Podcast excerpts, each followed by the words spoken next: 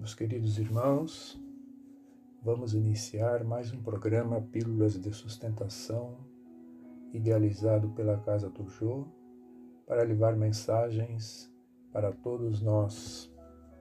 Hoje leremos algumas questões do Livro dos Espíritos sobre o tema pena de morte.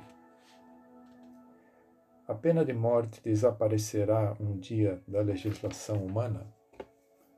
A pena de morte desaparecerá incontestavelmente e sua, e sua supressão assinalará um progresso da humanidade.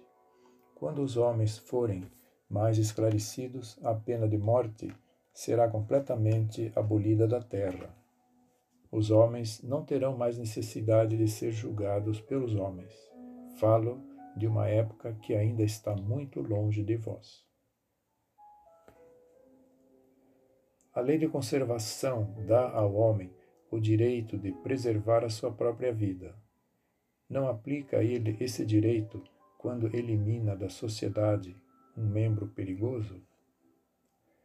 Há outros meios de se preservar do perigo, sem matar. É necessário, aliás, abrir ao criminoso e não fechar a porta do arrependimento. Se a pena de morte pode ser banida das sociedades civilizadas, não foi uma necessidade em tempos menos adiantados? Necessidade não é o termo. O homem sempre julga uma coisa necessária quando não encontra nada melhor.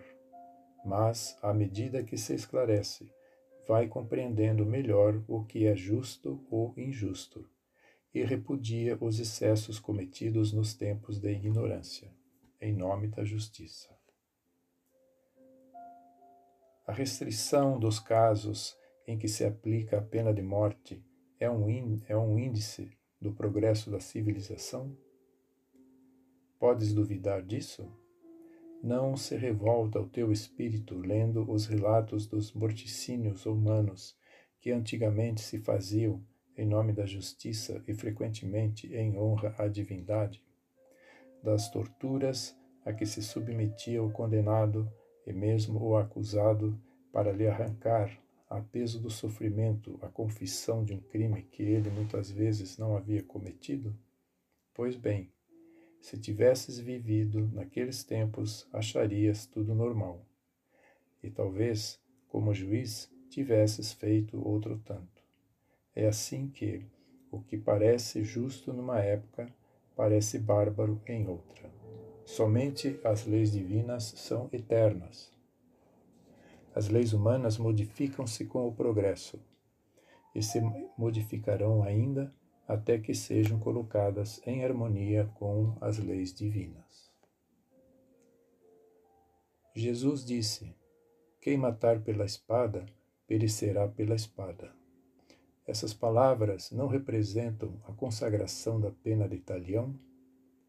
E a morte imposta ao assassino não é a aplicação dessa pena? Tomai cautela estáis equivocados quando estas palavras, quanto a estas palavras, como sobre muitas outras. A pena de talião é a justiça de Deus. É Ele quem a aplica. Todos vós sofreis a cada instante essa pena, porque sois punidos naquilo em que pecais, nesta vida ou em outra. Aquele que fez sofrer o seu semelhante estará numa situação em que sofrerá o mesmo.